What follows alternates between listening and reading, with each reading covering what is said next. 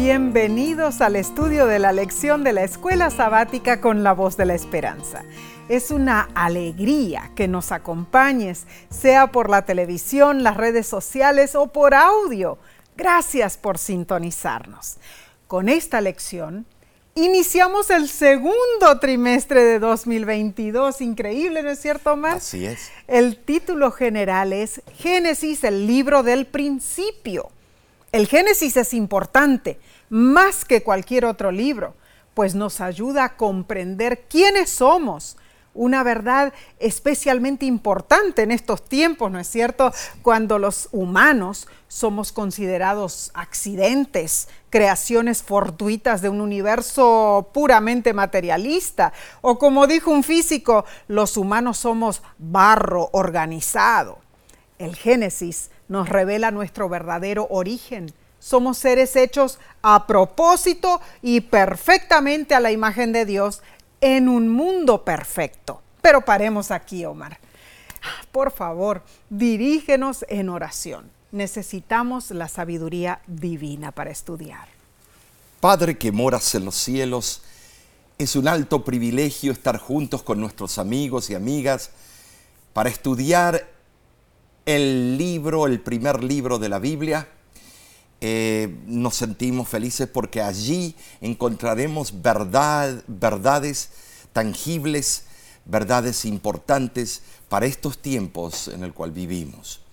Bendícenos, danos la sabiduría y que todo lo que digamos sea para honra y gloria tuya. En el nombre de Cristo Jesús. Amén. Amén.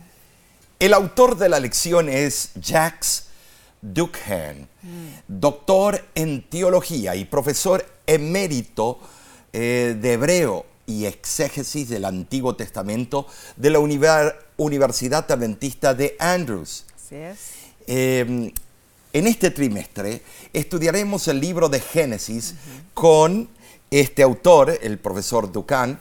Veremos las hermosas historias y aprenderemos a caminar mejor con el Creador el Dios de Abraham, de Isaac y Jacob, y los movimientos geográficos del Génesis, desde el Edén hasta Babel, desde Egipto hasta la tierra prometida. Todo esto nos recordará nuestra peregrinación errabunda y nuestra esperanza en los nuevos cielos y la nueva tierra. Amén. Comencemos repasando la lección número uno para el 2 de abril. Se titula La creación. Y el texto de esta semana está en Génesis 1.1. Dice, en el principio creó Dios los cielos y la tierra. Bueno, Omar, este versículo despliega los actos de creación de Dios, ¿no es cierto? Esta semana cubriremos lo siguiente. ¿Por qué es tan importante la creación? ¿Qué diferencia hace la creación en nuestra visión de Dios? ¿Podemos armonizar la creación y la evolución? ¿Qué tipo de diseñador es Dios? Y a medida que estudiemos, veremos el significado del sábado, sí, el séptimo día. Reflexionaremos sobre el acto de Dios de crearnos a su imagen y también del polvo de la tierra. Y nos intrigará el propósito de los árboles del Edén también. En verdad, la lección más importante de las historias bíblicas en cuanto al principio implica la gracia. Sí, la gracia. Nuestra existencia es puramente un acto de gracia. Y así como lo fue nuestra creación, nuestra redención es también un don de Dios. Las palabras de Génesis 1.1 nos recuerdan que todo lo humano tiene un principio. Solo aquel que está entronizado como el soberano Señor del tiempo no tiene principio ni fin. Estamos todos de acuerdo, ¿no es cierto? Las palabras que marcan el comienzo de las escrituras trazan un decidido contraste entre todo lo que es humano, temporal y finito, y lo que es divino, eterno e infinito. Amén. Al recordar nuestras limitaciones humanas, esas palabras nos señalan a aquel que es siempre el mismo y cuyos años no tienen fin. Nuestra mente finita no, no, no capta el principio sin pensar en Dios, pues Él es el principio. Y si alguna vez hemos de asemejarnos de nuevo a nuestro Hacedor, nuestra vida y nuestros planes deben tener un nuevo principio en Él. Gloria a Dios. Tenemos el privilegio y la confiada certeza de que Él comenzó en nosotros la buena obra y la perfeccionará hasta el día de Jesucristo. Filipenses 1:6. Así es. La verdad, son sublimes las palabras. En el principio creó Dios. Amén y amén. Ahora, las tradiciones en cuanto a la creación, como las de Babilonia, Babilonia antigua, son similares al registro bíblico.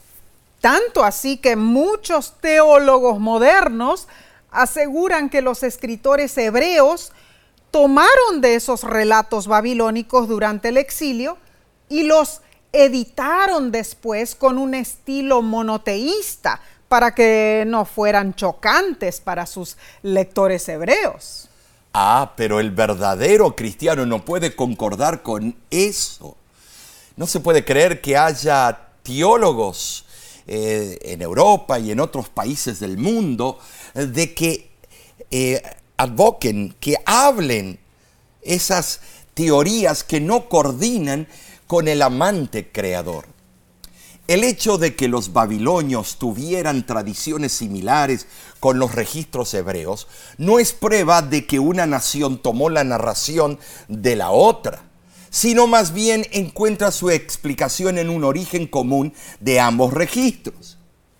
El libro inspirado del Génesis transmite información divinamente impartida y yo tengo fe en ello. Esta información impartida es pura y elevada. Entonces, en marcado contraste, los registros babilonios narran esos acontecimientos dentro de un marco pagano envilecido. El primer versículo de la Biblia resalta una de las seculares controversias entre los cristianos y los escépticos, ateos y materialistas de diferentes o diversos matices. Estos últimos procuran en diversos grados explicar el universo sin Dios. Sostienen que la energía es eterna. Pero si la materia tuviera el poder de evolucionar desde las formas más simples de la vida a las más complejas hasta llegar al hombre, ciertamente Dios sería innecesario. Génesis 1.1 afirma que Dios es antes de todo lo que existe y que es en forma excluyente la única causa de todo lo demás. Ahora, sí, sepamos, la Biblia dice que Dios mora en luz inaccesible. La, la, palabra luz, energema, o sea, energía inaccesible. En el principio, Él era esa energía pensante y Él era, Él era. Y entonces después Él dijo, distribúyase mi energía.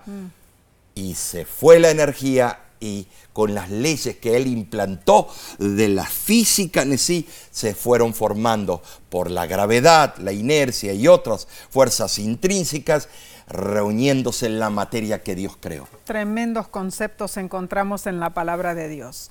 Génesis 1.1 es el fundamento correcto en cuanto al mundo material. Claro resalta la impresionante verdad de que al formar el mundo, Dios no se valió de materia preexistente. No debiera permitirse ningún análisis de cuestiones secundarias concernientes al misterio de una creación divina, eh, sea en cuanto al tiempo o al método, que oscurezca el hecho de que la verdadera línea divisoria entre una creencia verdadera y una falsa acerca de Dios y el origen de nuestra tierra consiste en la aceptación o el rechazo de la verdad. Bueno, Estas lecciones van a estar Tremendo, tremendo. Sigamos entonces con el estudio del domingo 27 de marzo. Se titula El Dios de la creación. Ahora, ¿cuál es nuestra respuesta como seres humanos hacia el Dios de la creación? Bueno, Salmos capítulo 100, versículo 3 dice lo siguiente. Reconoced que Jehová es Dios. Él nos hizo y no, no nosotros a nosotros mismos. ¿Sabes sí? El verbo crear viene de la palabra hebrea bará. Describe una actividad de Dios, nunca de los hombres. Dios crea el viento, Amós 4:13. Dios crea un corazón limpio, Salmos 51:10. Y Dios crea nuevos cielos y nueva tierra, Amén. Isaías 65:17. Así es. Ahora, cuando Dios creó la primer partícula de eh, materia, comienza a regirse tiempo y espacio. Para esas cosas creadas. Claro, Claro. porque todo tiene su principio o tiene su fin Claro. de caducación. Solo Dios es Solo Dios eterno. es eterno. Por otro lado, las palabras hebreas que traducimos como hacer, asah o formar, yatzar, y otras frecuentemente se usan en relación con la actividad humana porque presuponen materia preexistente. Las primeras palabras de la Biblia establecen que la creación lleva la marca de la actividad propia de Dios porque familiarizan al lector con un Dios a quien deben su misma existencia todas las cosas animadas e inan- inanimadas. Es cierto, Mar, el autor de la lección recalca lo siguiente. El libro del Génesis comienza con dos presentaciones diferentes de Dios. El primer relato de la creación, o sea, Génesis 1 del 1 al 24, presenta a Dios infinitamente lejos de los humanos. El Dios trascendente, Elohim, cuyo nombre habla de la supremacía de Dios. El nombre Elohim denota preeminencia y fuerza y el uso de la forma plural de la palabra Elohim expresa la idea de majestad y trascendencia. Tremendo. Nessie. El segundo relato de la creación, que es en Génesis capítulo 2 del, Del 4 al 4 al 15, 25, sí. Ah, sí, presenta a Dios como cercano, personal, el Dios inmanente, Yahweh, cuyo nombre muchos creen que denota cercanía y relación. El texto de la creación en su conjunto es un llamado implícito a adorar a Dios. Primero, ser conscientes de la infinita grandeza y poder de Dios. Y segundo, reconocer nuestra dependencia de Él, porque Él nos creó. Interesante. Ajá. Interesante que los dos primeros capítulos del Génesis exhiban a Dios como un ser supremo y como un ser amante de su creación. Esta manera doble de ver a Dios como majestuoso y poderoso, y también como un Dios cercano y amoroso, instaura un punto importante sobre cómo debemos acercarnos a Dios en la adoración. El autor de la lección asegura que el asombro y la reverencia van junto con el gozo y la seguridad de la proximidad, el perdón y el amor de Dios. Además, vemos muy significativo el hecho de que las dos presentaciones de Dios aparecen en forma consecutiva en los dos primeros capítulos del Génesis. O sea, que la cercanía y la intimidad de la presencia de Dios son consecutivas a la distancia de Dios. ¿Cierto? Entonces, el hecho de que podemos apreciar la gracia de Dios y disfrutar de su amorosa presencia en nuestras vidas es porque primero nos percatamos de cuán grande y poderoso es Dios. Amén. Y la lección de este día nos invita a pensar en el vasto poder de Dios, quien sostiene el cosmos y asimismo está muy cerca de nosotros. Una de las maneras de presenciar la grandeza y majestuosidad divinas es observando la naturaleza. Claro. En el año 1886, Elena de White hizo un viaje por el hermoso país de Suiza y la verdad, Omar, que es precioso. y ella lo describió de esta manera. Cuán maravillosas son, oh Señor, tus obras en toda la tierra los suavizantes y subyugantes matices trazados por el lápiz del artista supremo, en la bella disposición de los adornos de oscuro y viviente verde, esa bella combinación de colores que cubren las rugosas rocas seculares, luego los profundos desfiladeros, los bulliciosos y rápidos arroyuelos y las majestuosas montañas recubiertas con árboles de la foresta en su bello atavío festival. El paisaje es grandioso al extremo y presenta los sentidos elevadas, santas, vigorosas y sagradas ideas de Dios nuestro Hacedor. Y luego el pensamiento de que podemos llamarlo Padre. Ay, Omar, Tremenda cita, Nesí. E, esa cita es inspiradora. Sabemos muy bien, Nesí, que la creación de Dios es maravillosa. Claro que sí. Nos enternecen las palabras que utiliza esta autora eh, en su descripción del poder extremo de Dios. Y asimismo nos recuerda que Él está muy cerca de nosotros pues es nuestro Padre. Gloria a Dios. En Oseas 11:9 Dios dice, yo soy Dios y no hombre, soy el santo en medio de ti. Amén, Omar. Y te preguntamos a ti hoy, ¿cómo afecta tu vida, tus decisiones, el hecho que crees en Dios como creador de todo lo que ves y más allá de todo lo que no ves? La creación de Dios es tan grande que escapa nuestro entendimiento. El universo está formado por más de 125 billones de galaxias. Una galaxia se compone de cientos de millones de estrellas y nuestra Tierra es parte minúscula de la galaxia llamada Vía Láctea. la creación de nuestro Dios es majestuosa y sublime y la grandeza de su creación, nos llama a servirle y alabarle con todo nuestro ser. Qué preciosa lección es esta, Omar. Es increíble, Nessie. Ah, la verdad Tú sabes que para cruzar una galaxia puede ser 100 mil años luz. Algo impresionante, Omar. Eh, y no queremos parar de reconocer esa grandeza de Dios, pero continuaremos estudiando, Omar. Pero primero debemos tomar un corto receso. Volvemos en unos instantes.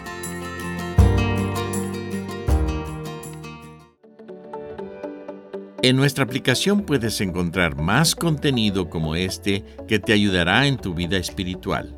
Lo puedes descargar visitando nuestra página web lavoz.org.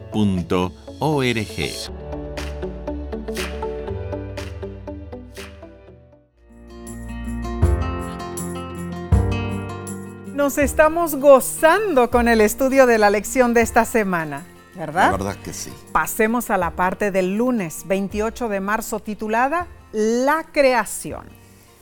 En varios versículos del Génesis, de Génesis capítulo 1, encontramos el estribilio de las palabras era bueno. Ahora, ¿Cuál es el significado de este estribilio o muletilla en el primer relato de la creación? Vemos que en cada paso de la creación Dios evalúa su obra como Tov, igual a buena. Ahora, Generalmente se entiende que este adjetivo significa que la obra de creación de Dios fue exitosa y que la observación de Dios de que fue buena significa que funcionó. Todo dio resultado. La luz estaba iluminando, las plantas estaban dando fruto y así sucesivamente. Pero esta palabra Tov se refiere a más que la eficiencia de una función la palabra hebrea tov también se usa en la Biblia para expresar una eh, eh, apreciación, yo diría, estética de algo hermoso. Además, se usa en contraste con el mal que está asociado con la muerte. La frase era bueno significa que la creación estaba marchando bien, era excelente. Claro. E, era perfecta y no había maldad en ella. Ninguna maldad. Ninguna. Tremendo. La segunda pregunta de este día es, ¿cuál es la lección implícita que encontramos en la conclusión de la creación? Leamos Génesis 2 del 1 al 3 para dar sentido al tópico. Dice, fueron pues acabados los cielos y la tierra y todo el ejército de ellos. Y acabó Dios en el séptimo día la obra que hizo y reposó el día séptimo de toda la obra que hizo. Y bendijo Dios al día séptimo y lo santificó porque en él reposó de toda la obra que había hecho en la creación. Estos primeros versículos del segundo capítulo de Génesis son en realidad una continuación ininterrumpida del relato de la creación del primer capítulo. Así es. En solemne retrospección se concluye el relato, vinculando la obra de los seis días precedentes con el descanso sabático que siguió. Cuando Dios acabó la obra que hizo, no dejó nada inconcluso, hermanos. Los cielos, la tierra y todo su ejército. la palabra ejército, que es tzaba en el hebreo, denota todas las cosas creadas. El carácter de Dios se ve en todo lo que hace, especialmente cuando amorosamente formó la materia de la nada y luego formó cada galaxia, cada estrella y cada planeta y a nosotros del polvo de la tierra. Los medios y la perfección de la creación adquieren una importancia aún mayor a medida que entendemos el trasfondo de los increíbles actos creadores de Dios. El punto clave es que el creador que se deleitó en cada día de la creación de nuestro mundo, llevándolo paso a paso hasta su finalización. Ahora quiero detenerme un poco. Debemos entender de que hay muchos predicadores que no les gusta hablar de este tema, porque entonces tendrían que reconocer que el creador puso un memorial en memoria de su creación y no les conviene. El contentamiento creativo de Dios al formar las miriadas de plantas, pájaros y animales en sus muchas formas y colores, habla de un diseñador que ama usar toda la paleta sofisticada y variada en su creación.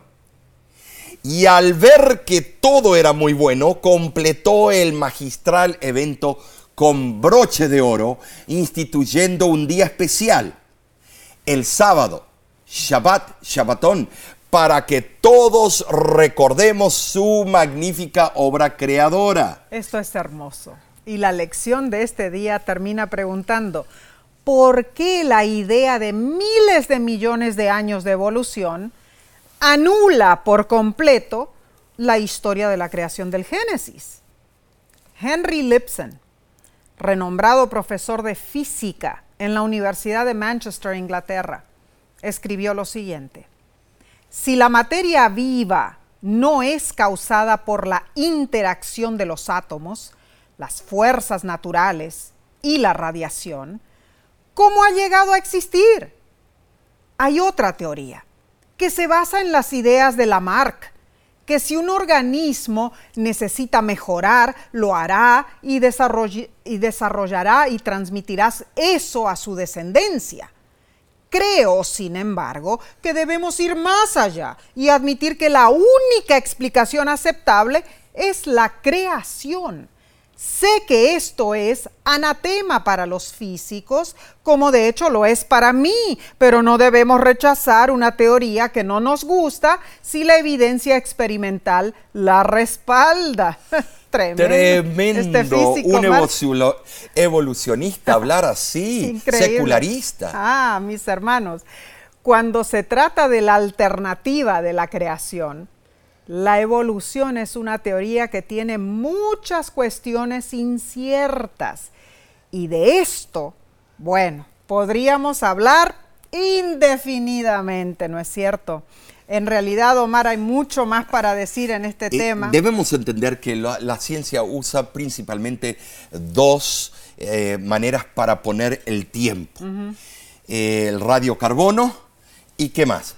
Los aminoácidos. Pero ninguno de ellos es fidedigno, uno hasta 10.000 años y el otro hasta 25.000 años. Entonces, ¿cómo sacan todo por deducción y contemplación? Por eso, Mar, la evolución en sí tiene cuestiones inciertas y fue lo que comentó este físico, ¿no es cierto?, eh, inglés. Ah, pero, mis hermanos, bueno, podríamos seguir hablando sobre este tema, pero la lección continúa y debemos seguir con el fascinante estudio que nos denota la cartilla de esta semana. Veamos la lección del martes 29 de marzo. Se titula El sábado.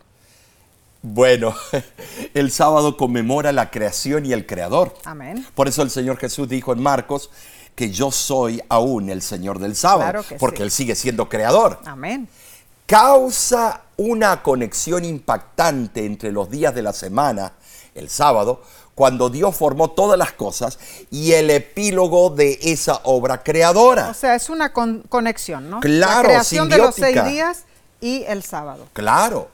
El registro sagrado relaciona estrechamente el día de reposo semanal con la obra de Dios de la creación y su descanso en el séptimo día.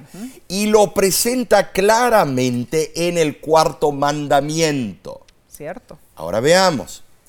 La bendición sobre el séptimo día implica que el sábado fue señalado como un objeto especial de favor divino y que un día sería una bendición para todas las criaturas de Dios.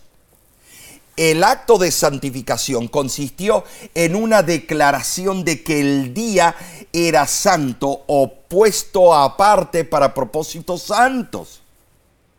¿Sabes? Este acto de bendecir el séptimo día y declararlo santo, Kadosh, se hizo en favor de la humanidad para cuyo beneficio fue instituido el sábado. Y Cristo Jesús declaró lo siguiente el día de reposo fue hecho por causa del hombre, Marcos 2.27.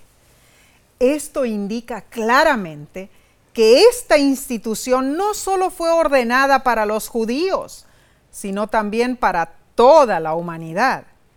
Dios no podría haber tenido una razón más excelsa para ordenar que el hombre reposara en el séptimo día que aquella de que al, al, descansar así, el hombre pudiera disfrutar de la oportunidad de reflexionar en el amor y la bondad de su Creador. Y así como Dios trabajó durante seis días y descansó en el séptimo, así también el hombre debe trabajar asiduamente durante seis días y descansar en el séptimo. Pero vamos a pensarlo.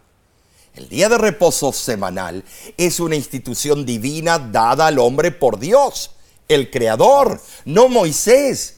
Y su observancia es requerida por Dios, el legislador.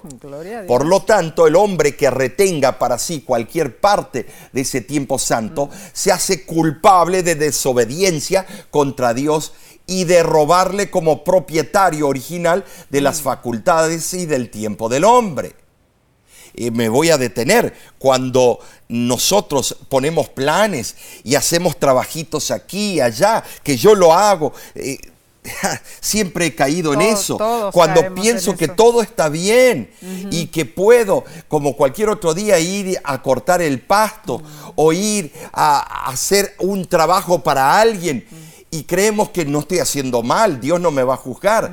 Pero nota lo que dice, estamos deshonrando al mayordomo del tiempo, Así Cristo es. Jesús. Así es. Como una institución establecida por Dios, el sábado merece nuestra honra y estimación. Amén. El sábado es una señal al final de nuestra semana humana de actividades y luchas que nos indica que el sufrimiento y las pruebas de este mundo también tendrán un final. Ay, Omar, qué importante eso también. Oh, sí. El sábado nos invita a descansar.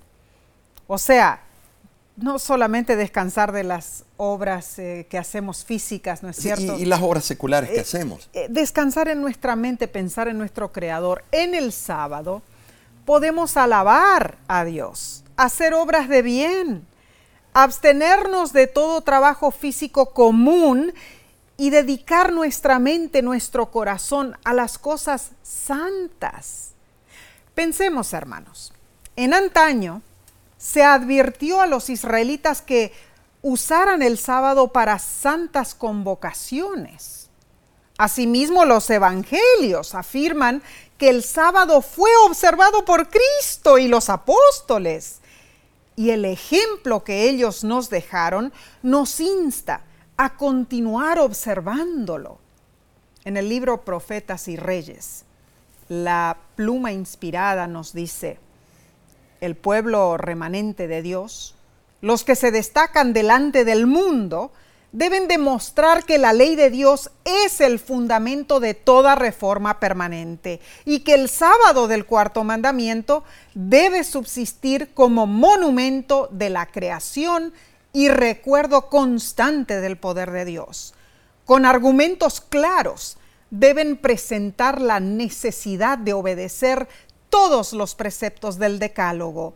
Constreñidos por el amor de Cristo, cooperarán con Él para la edificación de los lugares desiertos. Serán reparadores de portillos, restauradores de calzadas para habitar. Amén. El sábado es un día de agradable comunión con nuestro Dios y con nuestros hermanos. Es un símbolo de nuestra redención en Cristo. Es una señal de santificación. Es una demostración de nuestra lealtad y es una anticipación de nuestro futuro eterno en el reino de Dios. Ahora, la gozosa observancia de ese tiempo sagrado, que va de puesta de sol a puesta de sol, como está en Génesis 1 y Levíticos 23, es una celebración de la obra creadora y redentora de Dios. Y así como nuestra semana de arduo trabajo, de enfrentar problemas y dificultades, culmina con 24 horas de descanso y alabanza al Creador, así también nuestro dificultoso peregrinaje en esta tierra culminará con el descanso final y la patria eterna, Nessie. Ay, Omar, qué hermoso es saber que todo dolor, todo sufrimiento, Así es. toda muerte terminará. Y cada sábado nos señala esa bendita esperanza de la redención. Te invitamos a que guardes el día santo del Señor, del Señor el sábado. Y Omar, cuando pensamos en estos estudios que estamos De la teniendo creación, de sí. Génesis, ¿no es cierto? Ahora, Hay fíjate. tanto que mencionar, Omar. Muchos hablan de que las capas sedimentarias de la Tierra son las que nos dan, como los anillos de la cebolla, las edades y los millones de años. Ah, también donde se encuentran los fósiles de los dinosaurios y todo esto. Ahora, debemos notar claramente de que no podemos aceptar macro tiempos o macro eh, evolución, sino sí podemos aceptar micro evolución o micromutaciones. Cambios. Cambios que ocurren todo el tiempo en nuestras células alrededor del mundo. Dios permite esos cambios. Cuando decimos que tuvo que, para que exista esto, un cuadrúpedo o otra cosa, que tuvo que pasar un proceso de millones de años para que de una etapa pase a la otra, entonces tenemos que encontrar los eslabones. Claro. Y la ciencia no ha encontrado los eslabones perdidos. Y dudamos de Dios como Y dudamos de Dios. poderoso creador. nosotros debemos entregarnos al Señor enteramente. Claro El sí. problema es esto, que estos hombres, grandes pensadores, no viven en un plano espiritual y creen que todo es explicado por la ciencia. Claro. Eh, un gran muchacho que yo amo mucho, que es un profesor de física, él dice eso, si no me lo comprueban, no puedo. Es como Tomás, que no quería aceptar que Cristo había resucitado. Ahora, son sinceros, son personas Claro que buenas sí. que protegen el medio ambiente, pero cuando llegan a la muerte, al factor muerte, yo les hago la pregunta, ¿qué tienes tú para ofrecer después de la muerte? Nada. Nada. Nosotros te ofrecemos una alternativa que si depositas tu fe, vas a tener algo. ¿Y no te gustaría estar estudiando las leyes de la física el resto de la eternidad y aprendiendo nuevas leyes? Qué hermoso. Eh, eh, es Claro importantísimo. que sí, Omar. Este estudio está fascinante, pero continuaremos entonces con el día eh, miércoles, pero lo haremos después de una breve pausa. Volvemos enseguida.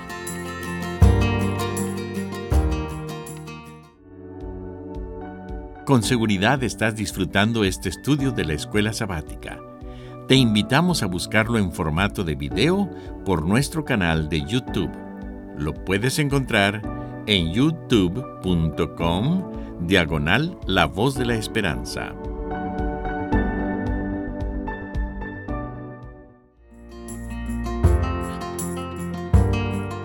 Nos es grato estudiar la palabra de Dios. Gracias por acompañarnos. Pasemos a la lección del miércoles 30 de marzo titulada La creación de la humanidad. La creación del hombre y la mujer fue el acto culminante de Dios. Así es. Leamos Génesis 1, 26 al 28. Y dice así, entonces dijo Dios, hagamos al hombre a nuestra imagen, conforme a nuestra semejanza, y señoré en los peces del mar, en las aves de los cielos, en las bestias, en toda la tierra y en todo animal que se arrastra sobre la tierra. Y creó Dios al hombre a su imagen, a imagen de Dios los creó, varón y hembra los creó, y los bendijo Dios y les dijo, fructificad y multiplicaos, llenad la tierra y sojuzgadla, y señoread en los peces del mar, en las aves de los cielos, y en todas las bestias que se mueven sobre la tierra. El registro sagrado proclama la preeminencia del hombre por encima de las criaturas de la tierra. Así es. El verbo en plural, hagamos, fue considerado por los teólogos de la iglesia primitiva eh, como indicador de las tres personas de la deidad y requiere por lo menos la presencia de dos personas, eh, bueno, que, que resuelvan o celebren un consejo. Claro. Las declaraciones de que el hombre había de ser hecho a nuestra imagen y fue hecho a imagen de Dios, sabes, Nesí, comprueban que los que celebraron el consejo son de la misma deidad. Mm, Muy cierto, Omar. Eh, el hombre había de llevar la imagen de Dios tanto en la semejanza exterior como en el carácter, dice el libro Patriarcas y Profetas, página 25. Esa imagen se hizo más evidente en términos de la naturaleza espiritual del hombre. Fue un ser viviente, dotado de libre albedrío, de una personalidad autoconsciente.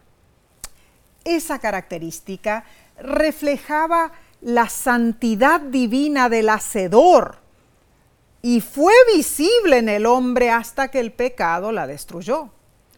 El relato bíblico se expresa en una forma de poesía hebrea, común a todos los libros poéticos del Antiguo Testamento. Está basado en la siguiente cronología.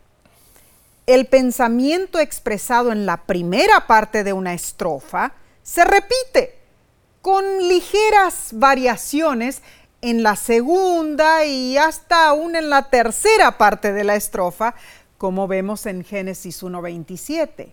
Creó Dios al hombre a su imagen, a imagen de Dios lo creó, varón y hembra los creó. Moisés, quien nos dio otros ejemplos de su habilidad poética, como en Éxodo 15, en Deuteronomio 32 y en Salmo 90. Él fue el primero de los escritores inspirados que se refirió a las admirables obras de Dios con lírica. Cuando registró la creación del hombre, la corona de la obra de Dios en esta tierra, Moisés dejó el estilo narrativo ordinario y empleó poesía. ¡Qué hermoso! Así es. Ahora hemos hablado de la semejanza espiritual del hombre con Dios, pero la cartilla también incluye la realidad física del hombre. El autor de la lección dice, ambas dimensiones están incluidas en las dos palabras imagen y semejanza y ambas describen el proceso en Génesis 1.26. Mientras que la palabra hebrea salem, imagen, se refiere a la forma concreta del cuerpo físico, la palabra demut, semejanza, se refiere a las cualidades abstractas que son comparables a la persona divina. Ah, entonces, la noción hebrea de la imagen de Dios debe entenderse en el sentido integral de la visión bíblica de la naturaleza humana. Esto es algo bien profundo. Fascinante. El texto afirma que los seres humanos, o sea, hombres y mujeres, fueron creados a la imagen de Dios, tanto física como espiritualmente. Tremendo. Y la pluma inspirada comenta lo siguiente en el libro La Educación. Cuando Adán salió de la mano del Creador, llevaba en su naturaleza física, mental y espiritual la semejanza de su Hacedor. Que Dios ha creado a los humanos a su imagen es una de las declaraciones más audaces de la Biblia. Muy cierto eso, sí. Eh, ahora, eh, solo los humanos fueron creados a la imagen de Dios. Ah, muy cierto. Eh, no los animales. Aunque Él hizo los animales de la tierra según su género. Génesis 1.25.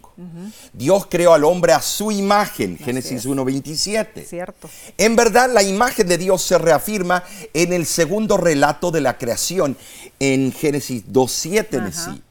Cuando dice, entonces Jehová Dios formó al hombre del polvo de la tierra y sopló en su nariz aliento de vida y fue el hombre un ser viviente. La palabra ser viviente en sí, en el original, es nefesh. Es la combinación de dos elementos formando un compuesto. Entonces, ¿cuáles fueron los dos ingredientes? Fue el polvo de la tierra, la arcilla, y la corriente creadora de Dios. Esto es el resultado de dos procedimientos divinos. Primero, Dios formó. Y segundo, Dios sopló. Entendemos el hecho de que Dios sopló aliento de vida en una dimensión espiritual, pero también está conectada con la capacidad biológica mm. de respirar. Y esa parte biológica del hombre fue formada del polvo de la tierra y del ruaj. Ruaj, la corriente creadora de Dios. Ah, tremendo. Separas los dos y estás muerto. Claro. No hay pensamiento. Claro. Entonces, esas dos operaciones de Dios fueron importantísimas para que el resultado sea eh, lo que es el alma viviente, el alma pensante. Exactamente. es cierto? Así es. Así fue formado el hombre. Y al unir esa arcilla moldeable con el aliento de vida divino, llegó a ser lo que ya mencionamos, el alma viviente el ser que piensa, el ser consciente. Eso es un alma, ah, claro es un ser pensante. Pero luego viene ah, el siguiente procedimiento creador. Dios formó a la mujer, Omar. Ay, gracias a Dios por eso. Formó a la mujer del cuerpo del hombre en una forma tal que enfatiza que ella fue hecha de la misma naturaleza, las mismas características del hombre. Maravilloso poder creador de Dios, Omar. Es interesante decir de que Dios creó a un hombre y una mujer, dos sexos opuestos, para procrear y que siga la línea. Así es. así Es fue. interesante cuando estudias la evolución, la, le- eh, la- la ley, una de las leyes de la selección natural, eh, la humanidad, eh, la evolución eligió que un hombre y una mujer para que procrearan. Claro. No somos caballitos del mar. No, no. Entonces, ah, estas ideas son muy contradictorias a las prácticas que los seres humanos quieren hacer. ¿Por qué? Porque queremos encajar algo cuando la propia evolución o creacionismo han determinado de que hay una sola manera que siga adelante la humanidad. Bueno, Omar, el diseño de Dios es perfecto. El diseño de Dios fue el que desde el principio puso el punto clave de lo que sería, de lo que tenía que ser la humanidad, ¿no es cierto? Exactamente. De acuerdo a sus designios divinos. Exacto. ¿Y quiénes somos nosotros para cuestionar eso en realidad? Claro. Por fe, mis hermanos, creemos en Dios como nuestro creador.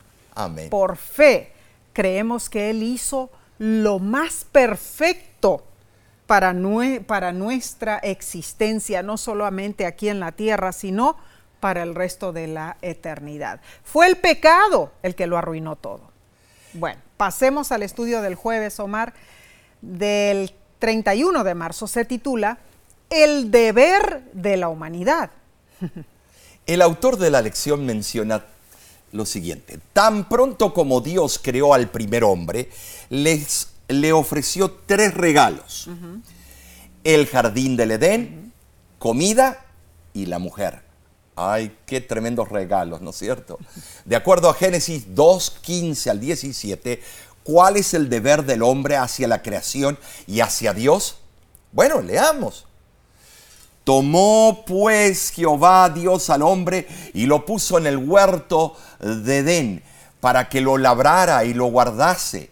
Y mandó Jehová Dios al hombre diciendo, de todo árbol del huerto podrás comer, mas el árbol de la ciencia del bien y del mal no comerás, porque el día que de él comieres, ciertamente morirás. Al preparar Dios una morada en sí para el hombre, le encomendó una misión definida, Así es. labrarlo y guardarlo Claro. y cuidarse de un solo lugar, de todo este globo terráqueo, Claro. un solo lugar de bienes y raíces. Mm. no le pertenecía al hombre. Esa orden demuestra que la perfecta creación de Dios no excluía el cultivo, mis hermanos. Y el trabajo, Ni el trabajo. no estábamos de oquis, No, no, no. aburridos. El hombre debía usar sus facultades físicas y mentales para conservar el huerto en el mismo estado perfecto en que lo había en- eh, recibido de Dios. Y notemos, el trabajo físico será una característica deleitosa de la tierra nueva, así lo dice Isaías 65, del 21 al 23. Eso indica que el trabajo nunca tuvo el propósito de ser una maldición. Por supuesto que- Salmo 128, 2 dice, cuando comieres el trabajo de tus manos, bienaventurado serás y te irá bien. Bueno, es notable saber que cuando el COVID empezó a bajar sus números, empezó a llenarse de vuelta las carreteras y empezaron los tapones de tránsito. Eh, ¿Por qué? Porque antes, eh, en el país de Estados Unidos, se les daba a los trabajadores eh, la posibilidad de no trabajar eh, recibiendo un cheque del gobierno. cierto. Pero cuando acabó ese beneficio, ahora todos de vuelta que tenían que regresar al trabajo y se llenaron los caminos. Ajá. El trabajo es importantísimo. Claro que sí. La comisión de guardar el huerto quizá también fue una insinuación del amenazante peligro de que le fuera arrebatado. Muy cierto. El verbo guardar, llamar, en el original significa custodiar, vigilar, preservar y retener firmemente. Bueno, veamos. no se le pidió a Adán que custodiara el huerto contra ataques de animales, no, de ninguna manera. Animales feroces, por supuesto, pues antes de la caída no existía enemistad entre el hombre y los animales. Pero había un peligro real, la presencia de Satanás que amenazaba con arrebatarle al hombre su dominio sobre la tierra y su posesión del huerto. Dios le, advirtió a Adán, Dios no hace nada que afecte al hombre sin informarle primero en cuanto a sus intenciones. Dios, quien solo hace lo que es benéfico para el hombre, estimó necesario informarnos de sus propósitos. La orden divina presupone que Adán y Eva entendían el lenguaje de Dios y captaban la distinción entre podrás y no podrás. Dios comenzó concediendo permiso para comer libremente de los árboles del huerto. Les regaló variedad de alimentos. El derecho a disfrutar sin reserva de los árboles resalta la forma idiomática intensiva de la Biblia, akol tokel en el, en el original, que traducido literalmente es comiendo comerás. O sea, aún en la prohibición, en la prohibición divina, en realidad allí vemos que había un aspecto positivo, pero luego hizo un hincapié, de todos menos de uno. El hombre no debía comer del árbol de la ciencia del bien y del mal. Ahora, es inútil especular qué clase de fruto daba ese árbol, si era una pera, un mango o una manzana, pero la presencia del mismo en el huerto indicaba que el hombre era un ser moral libre. Bueno, diciendo esto, entonces no se lo forzaba. Él podía obedecer o desobedecer. Cierto. Pero la orden explícita de Dios de abstenerse de comerlo apartaba ese árbol como objeto de prueba de lealtad temporal. Muy cierto. Porque ese árbol tarde o temprano iba a sacarse del huerto. Claro. Como ser mortal, el hombre tenía la ley de Dios escrita en su conciencia. Dios estableció la prohibición para aclarar los principios de esa ley y aplicarla a una prueba justa de la lealtad humana a su hacedor. Así fue. Debemos notar algo, vamos a detenernos allí, de que en el cielo hubo una rebelión y se puso en tela de juicio las leyes de Dios. Claro. Entonces Dios tuvo a todas sus creaciones que ponerle esa prueba. Mm. Dios le enseñó en forma práctica su voluntad. El hombre debía guardar y cuidar, ser mayordomo. Pero ¿qué pasó en sí? Mm. Falló, mm. decidió hacer lo contrario. Y nosotros seguimos haciendo lo mismo. Cosa seria es darse contra el aguijón, sí. Por eso, por eso estamos como estamos. Mm, ¿Por qué? Porque somos porfiadores, testarudos. Queremos siempre salir con la nuestra. Qué triste, Omar. Ahora, esos dos regalos, ¿no es cierto? Ya mencionamos. El tercer regalo, o, más bien el tercer deber de la humanidad que estamos hablando en este día, eh, concierne a la mujer, que fue el tercer regalo que Dios le dio al hombre. Amén. Génesis capítulo 2 versículo 24 dice, dejará el hombre a su padre y a su madre y se unirá a su mujer. Esta declaración es una expresión poderosa que destaca la responsabilidad humana hacia el pacto conyugal y el propósito de ser una sola carne. El autor de la lección lo explica de esta manera.